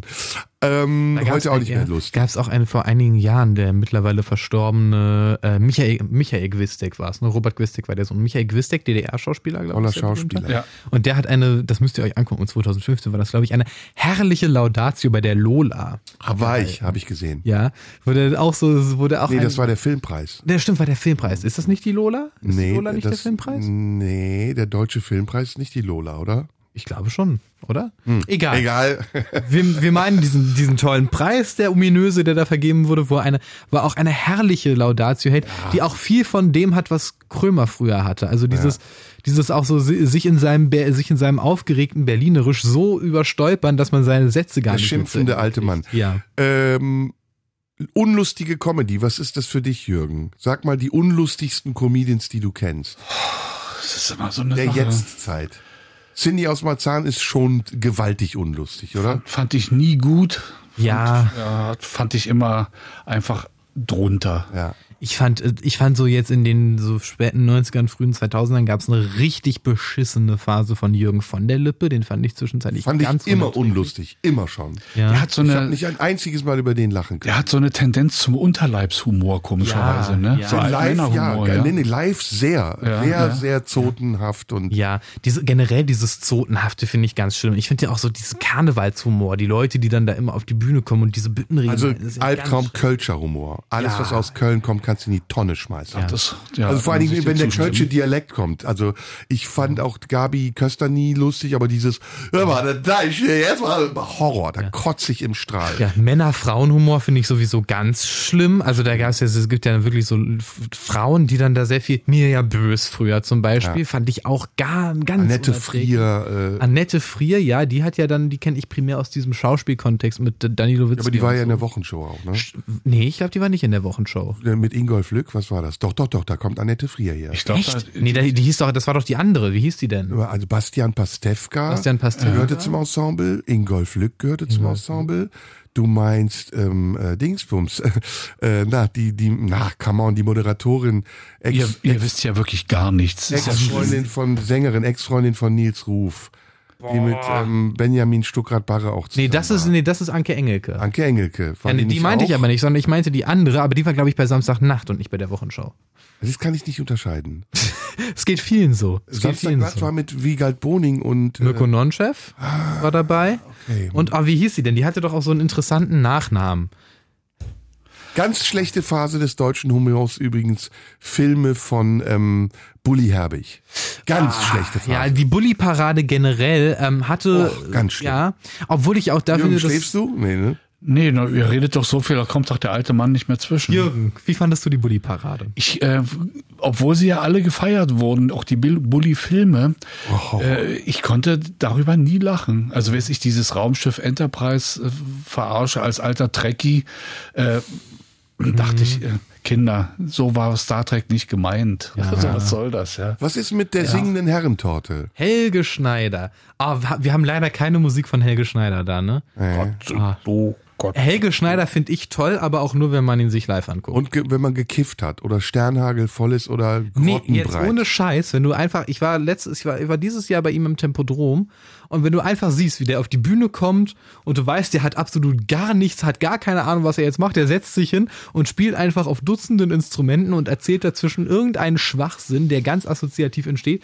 Da- Das ist eine Welt, auf die man sich einlassen muss, aber ich finde, wenn man das kann, funktioniert das wahnsinnig Ich gut. finde finde seine Konsequenz und Kompromisslosigkeit finde Ja, ich perfekt. genau. Also, weiß ich, wenn, wenn er der Meinung ist, äh, er muss erstmal eine Hürde für die, für das Pro- Proll-Publikum aufbauen, indem er erstmal eine halbe Stunde vor, zu Beginn seiner Show äh, anspruchsvollen Jazz spielt mit Ja. seiner Band. Und dann die Leute anfangen zu pöbeln. Richtig, Ja. um sie, das sowas finde ich konsequent und das, auch- das ja, finde ich gut. War im Tempodrom genauso, wo er irgendwann nach 20 Minuten die Vorstellung unterbrochen hat, weil es ihn genervt hat, dass das Publikum sich über Tonprobleme beschwerte, für die er nichts konnte. Ja gut, aber das ist dann schon am Rande der Arroganz. Mag sein, mag sein, aber ich finde es gut, wenn man einem Publikum zwischendurch auch mal zeigt, wo, wo sein Platz ist. Naja, nicht wenn das Publikum einen dorthin gebracht hat, wo man ist. Da muss man auch ein bisschen Respekt haben. Aber jemand, den ich auch zum Beispiel sehr schätze, aber über den ich gar nicht lachen kann, ist Reinhard Grebe. Ja, Rainer Grebe hat auch sehr, also dieses, Brandenburg-Ding ist natürlich totgenudelt, aber der hatte auch teilweise sehr, sehr schöne, spannende Ja, Ansätze. die Musik ist toll, aber ich finde es Ja. nicht witzig. Also ich Doch, ich kann, ich finde, also auch Ja, da ist es wieder, live ist ja groß, also ich habe ihn einmal live erlebt. Übrigens, äh, wunderschönes Erlebnis, das war im, wo war es, im Tempodrom, glaube ich, oder in irgend, ist ja auch egal wo.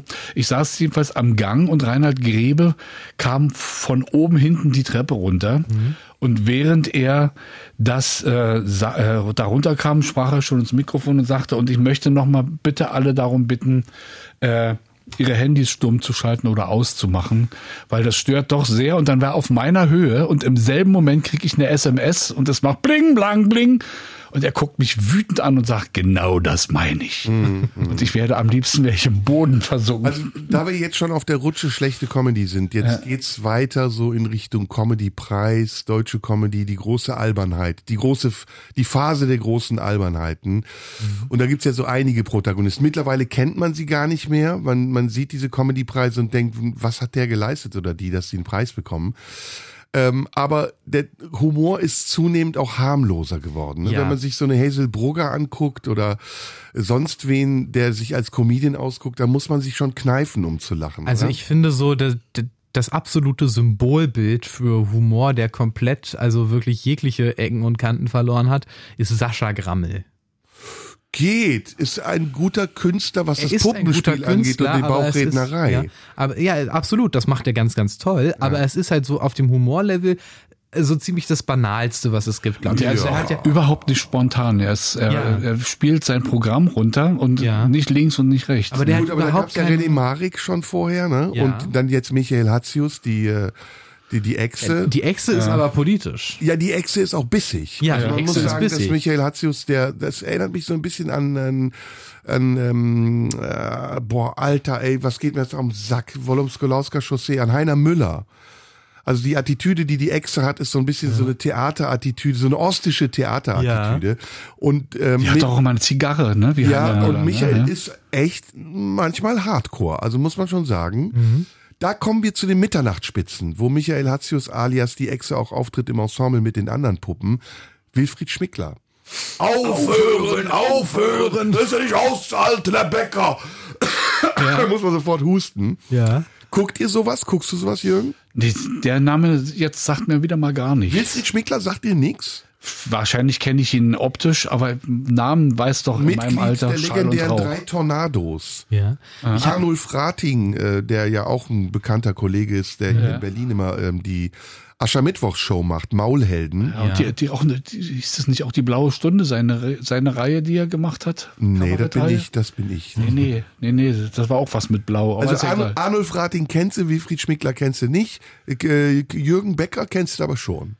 Heißt der nicht Achim Becker? Nee, Jürgen Becker. Nee, das ist Also ich kenne Wilfried Schmickler oder Winfried. Winfried, Wilfried? Wilfried. Wilfried, Wilfried, ja. Auf den CDs steht eh immer nur Dieses, dieses Schmickler. Rumdilettiere hier, schrecklich. Da gibt's aber jetzt einige, wo wir gerade die Kiste aufmachen. Ne? Also mein Prix Pantheon 2004 übrigens, sehr interessant.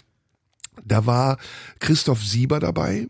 Oh, der hat doch dann, was hat der? der Mann, hat Mann und Sieber. Auch Ja. ein toller Kollege, der moderiert jetzt die Mitternachtsspitzen. Genau, ja, genau, stimmt. Er moderiert die Mitternachtsspitze. Und ähm, mit in der Auswahl war Hagen Rether, mit dem ich mir dann den Preis teilen musste. Der am Klavier sitzt mit dem Zopf. Großartiger Künstler, Hagen der, Hagen Räther ist fantastisch. der vorher nur bei Stratmann Klavier gespielt hat und dann irgendwann anfing zu spielen. Was ich bei dem gut finde, ist diese Nachdenklichkeit im Humor, dieses Fragen stellen. Das ist ja, das ist ja schon gar kein Humor mehr. Das ist ja eigentlich schon Ja, aber fast Hagen, philosophisch.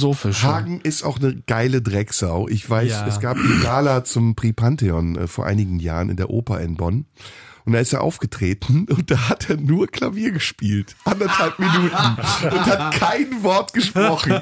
Und ist dann einfach vor der Bühne gegangen. Ja, dem ist das wirklich, dem ist das wirklich. Dem ist alles scheißegal. Ja, ja und das finde ich auch so großartig. Du kannst dir diese ganzen Liebe-Dinger, kannst du dir heute vom ersten bis, ich glaube mittlerweile sind wir bei Liebe 8, kannst du dir alles anhören. Es ist immer noch fantastisch. Ja, ja, Auch wie großartig. er dann teilweise so irgendwie so plötzlich Lieder aus dem Hut zaubert oder so, Otto Schili hatte Blümchen Sex mit Tieren. Einer der Kollegen, über die ich übrigens sehr lachen kann, einer der wenigen Kollegen, über die ich sehr lachen kann, ist Matthias Eggersdörfer. Ah, das ist der mit der mit mit der Halb, Halbglatze Das ist vorne, der mit der ne? Halbglatze, der bayerisch, immer, ein bisschen normt, bayerisch, ne? normt. Ja, Und der, der die Leute immer anschaut. Was lachst du so blöd? ja, ja, ja, der Egers, ja, Egers. Und der, der macht halt diese Fantasiegeschichten. Ja. Wo er dann sagt, da war ich als Kind, habe ich ausprobiert, wie die Ameisen aus dem einen Loch rauskommen und aus dem anderen Loch wieder reingehen. Und da habe ich ein Bonal genommen und habe es ins eine Loch getan, um zu gucken, ob es in anderen Loch Leute auch rauskommen. Und dann das andere Loch auch. Und dann sagt die Mutter, wir müssen einkaufen. Und dann schreit er die Mutter an und sagt, nein, ich kann gerade nicht. Ich muss ja mit den Ameisen telefonieren. Also da muss ich wirklich, kotze ich vor Lachen, wenn ich das sehe. Matthias ist auch ein sehr äh, guter bildender Künstler übrigens. Der kommt ja aus der bildenden Kunst. gibt viele äh, Unterhaltungskünstler, die sich auch so im, äh, also zum Beispiel Dieter Nur fotografiert, ja. Ja, ja, ja. Äh, Reinhard Grebe ist Theaterregisseur. Ja. Hat am, in, am Theater in Jena gearbeitet. Also gibt's einige, aber wir wollten ja bei den Schlechten bleiben. Was ist denn in der jüngsten Generation gerade los? Felix Lobrecht hatten wir. Den finde ich gut. Ich finde Ja. eine gute Art zu erzählen. Er, er hat was Einzigartiges und das finde ich Ja, sehr gut. Und auch, äh, ja. er, er, die Kunst der Pause beherrscht er perfekt, finde ich. Finde Ja, ich auch. Das ich ist Timing ist Timing sehr alles, gut. ja. Ja. Ja, ja. Ingmar Stadelmann. Der ist bissig streckenweise, Finde ich auch. streckenweise, aber auch beliebig, aber eigentlich schon einer schon von den besseren, finde ich. Ich finde auch, dass Ingmar sehr sich gemacht hat. Und am Anfang so ein bisschen auf Anarcho war und mittlerweile so eine Conferencier-Art hat, die aber was Teuflisches in sich führt. ja. Und ich finde, ja, äh, ein guter, kein Newcomer. Ingmar macht das ja auch schon Ja. Ewigkeiten. Ne? Äh, Abdel Karim? Aber Finde ich auch immer besser. Ja, Ja, ich finde, ja. der ist auch nicht übel. Ja. Er kommt auch immer mehr so, also er, viel von dem, was er macht, ist immer noch auf diesem Ethno-Ding. Ja. Aber ich, ich habe so das Gefühl, also da habe ich, da finde ich allein diese ganze Delivery gut Ja, und die ja. Spontanität, die ja auch immer da immer mit drin steckt. Wen ich überhaupt nicht abkann, ist übrigens, obwohl es auch Kollegen sind, die ich schätze, aber es ist das Ensemble von Die Anstalt. Das, also Uthoff Ja. ist ganz schlimm. Uthoff ist so arrogant und besserwisserisch und tendenziös. Ja, schon sehr belehrend alles. Ich fand ne? dieses Ja. alte Anstaltensemble auch um Längen Fand ich auch besser. Also mit Priol und Schramm natürlich. Ja, Schramm natürlich Schramm- Legende. Schramm war, war ein Genie, ja. Ja, das war ja. unfassbar. Äh, was haltet ihr denn von Sträter? Ich muss sagen, ich liebe Sträter. Ich finde seinen Wortwitz auch großartig, brillant. ja, Ja, ich finde Sträter einen, einen, Ja. einen ganz, ganz tollen, äh, ganz, ganz tollen Menschen. Ich habe ihn auch ein paar Mal getroffen. Ein wahnsinnig netter Typ. Die Kunst des Aber ich Abschweifens finde, er beherrscht ist, er er. ist Poetry Slammer. Für mich ist er kein Comedian. Ja, er ist, Ja, er ist sehr, er, er ist so eine Mischung aus äh, Poetry Slam und hat aber e- eben auch sehr diese Jochen Malmsheimer Aber man Schule. muss auch da, ja gut, Jochen Malmsheimer ist nochmal eine andere Liga, aber Ja. er macht sich, finde ich, also es wird, Ja. äh, ich finde mehr Zugang zu ihm. Er hat eine tolle Stimme, er hat eine tolle Art zu erzählen. Aber ich muss sagen, kennt ihr das Gipfeltreffen auf MDR? mit Johann König, Olaf Schubert. Und da muss ich sagen, ja. also ich bewundere sowieso Olaf Schubert total, Mhm. weil ich habe mit ihm auch Sendungen gemacht und dieser Typ ist ein, ein Feuerwerk. Wo der Ein- das ein, herholt immer, ne? Ja, Um und er, acht Ecken rum immer. Und er irre, redet ja. um acht Ecken und du Ja. merkst in dem Moment, das ist nicht aufgeschrieben. Und es ist sowieso ein ganz lieber Mensch, aber auch ein wahnsinnig guter, kreativer Geist so. Und sehr loyal übrigens, einer der loyalsten Kollegen, die ich kenne.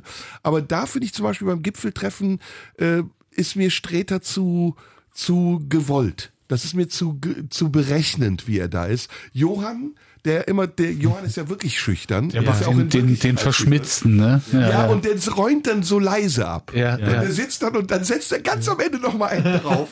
Das finde ich eigentlich sehr klug von Johann, Meine- sich dann so still zu halten. So, Meine Jungs, Lieblings- jetzt. äh, Das muss ich noch ganz Ja. kurz erzählen. Meine Lieblingsszene in diesem Gipfeltreffen ist, wie Johann König an einer Stelle dann in diesem Sessel sitzt und so. Habt ihr früher auch dieses Spiel gespielt, wo man Nacktschnecken in eine Badewanne getan hat und da musste sich einer reinlegen, aber der durfte dann keine Erektion kriegen? und der sagt das mit, mit dieser Lapidarität und diesem etwas zaghaften. Es ist fantastisch. Mein Doppelpartner. Wir spielen nächstes Jahr im Doppel um die Ja. Clubmeisterschaft. Ich bin sehr gespannt. So, Johann ist eine richtige Drecksau auf dem Tennisplatz. Das passt doch, dann passt auch wunderbar hier. Äh, jetzt werde ich euch die, die Gehörgänge leer spülen. Mal Strom, heißt die Band. Jetzt festhalten, am Lachen vorbei, bitteschön.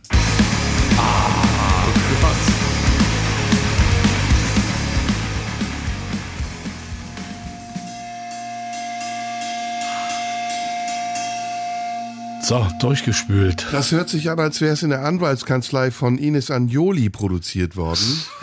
ähm, auf jeden Fall sehr schöne Musik. Danke für diesen kleinen äh, Eingriff ins Hirn. Andreas Thiel ist ein Schweizer Comedian mit einem Irokesenschnitt, nicht zu verwechseln mit Sascha Lobo, der äh, Naturcomedian ist, ohne lustig zu sein. Ähm, der eher so in die rechte Ecke geht. Rechte Comedy ist ja auch etwas Neues. Ne? Tim Kellner zum Beispiel. Ja, ja gut, ich weiß halt nicht, wie groß da die, die, die allgemeine Bekanntheit ist von dem. Kenne ich nicht. Andreas Thiel? Andreas. Tim Kellner kenne ich auch nicht. Tim Kellner kennst du nicht? Nee. Ja, dann musst du unbedingt mal auf YouTube Tim Kellner googeln. Das ist sowieso nochmal so eine andere Geschichte, die jetzt aufkommt. So, der, Tim Kenner ist ja so zur Hälfte satirisch unterwegs, aber auch zur anderen Hälfte so Meinungsblogger. Also diese, diese, diese Comedy oder dieser Humor, der auftritt in einer Form von Privatleuten. in, also Hybrid-Comedy würde ich nennen. Hybrid-Comedy, Wozu auch ja. Jan Böhmermann gehört, meiner Meinung Ja. nach. Aber also diese, diese Form von Comedy, die jetzt so, die, die praktisch aus dem Wohnzimmer kommt.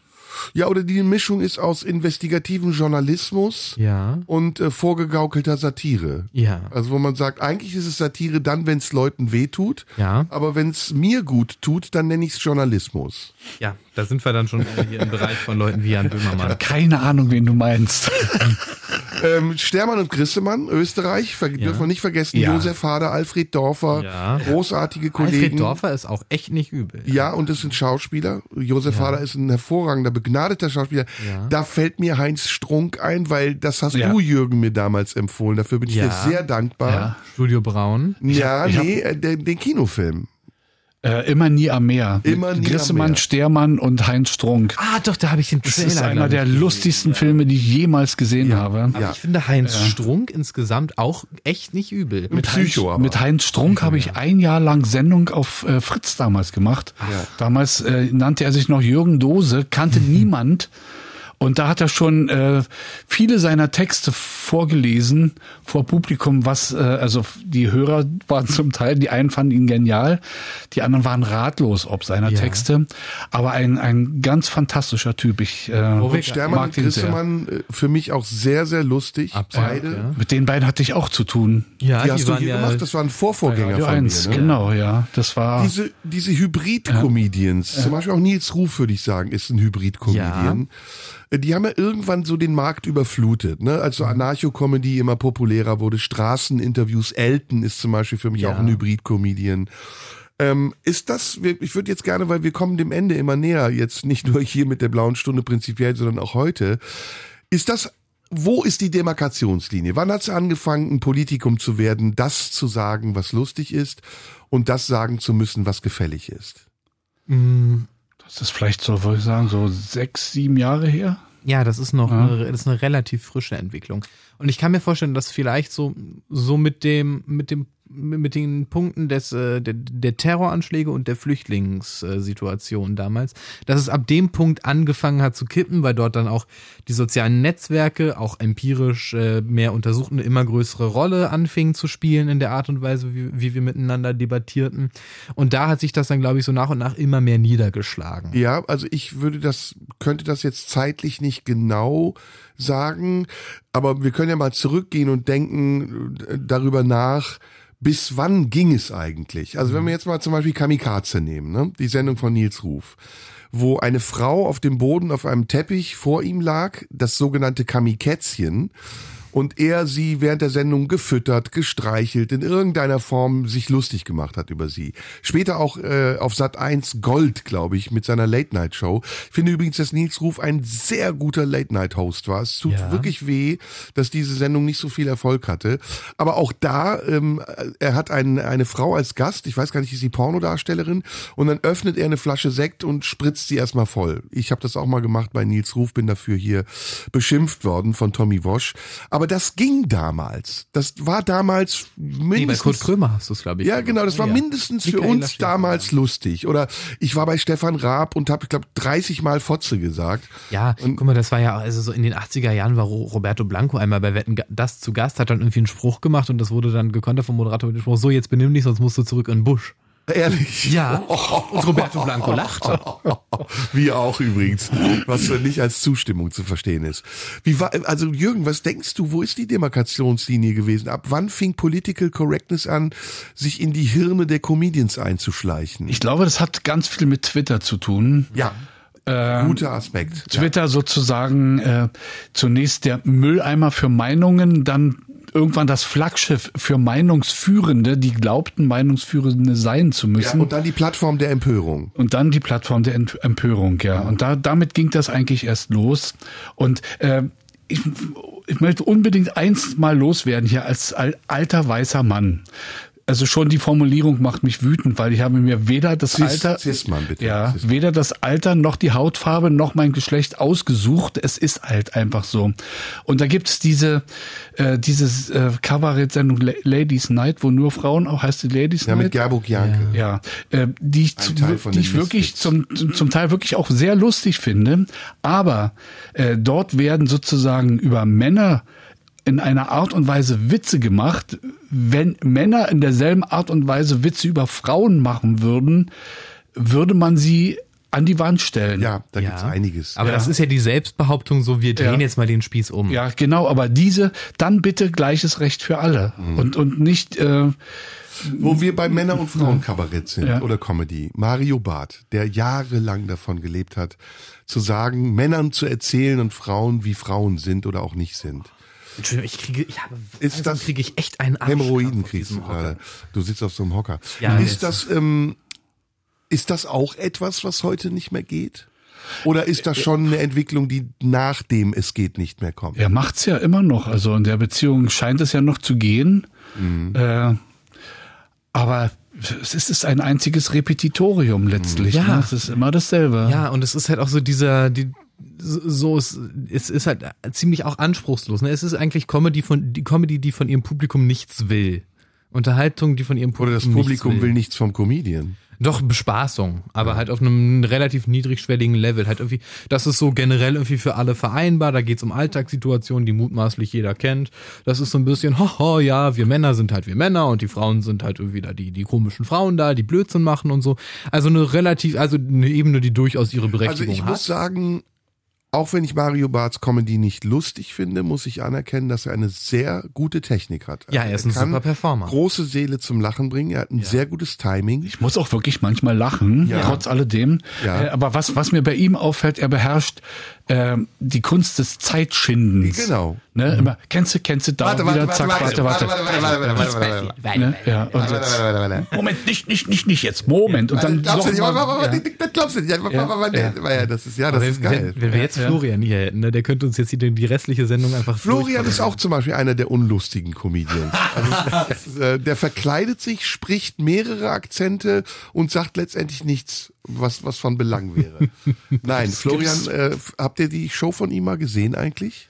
Äh, Im Fernsehen? Ja, äh, Fernsehen oder Ich war bei ihm im Programm sogar. Und wie war's? Ich, ich fand's fantastisch. Es ist gut geworden. Ich fand's ne? wirklich fantastisch. War früher nicht so gut wie heute. Mag sein, aber ich habe dieses Neustart gesehen, das war noch in der Corona-Zeit, ist also schon eine Weile her und ich fand es vom Aufbau ganz toll, dass die erste Hälfte so praktisch so ein, so ein tagespolitischer Abriss war und in der zweiten sich dann tatsächlich eine Art Geschichte herauskristallisierte. Na, auch die Tour, die er mit, äh, wie hieß er denn? Steinbrück. Mit Steinbrück gemacht hat. Das war, war, also die Idee war super, ja. Also ich fand Florian früher immer etwas zu prätentiös. Auch das mit dem Anzug und dieser, äh, dieser Harald Schmidt für Hartz-IV-Empfänger. Äh, aber ähm, ich finde, Das heißt hat jetzt sich- übrigens Bürgergeld. das hat sich sehr geändert. Er ist heute, also was heißt, ich bin ja, maß mir jetzt mal an, über ihn zu urteilen, ich- obwohl ich ihn ja sehr, sehr schätze. Äh, aber ich finde mittlerweile seine, seine Comedy ist es ja nicht, ist ja Kabarett. Ähm, finde ich viel, viel besser und sogar auch gut. Ja. Äh, jetzt mal eine Frage an euch beide. Äh, wollen wir noch mal zwei Minuten Musik zwischenschieben oder reden wir jetzt noch äh, elf Minuten durch? Nee, wir, wir schieben zwei Minuten Musik äh, dazwischen. Ja. Äh, haben wir über irgendwen noch nicht gesprochen? Können wir in der Zeit überlegen? Das ist Randy Newman, Love and Be Happy.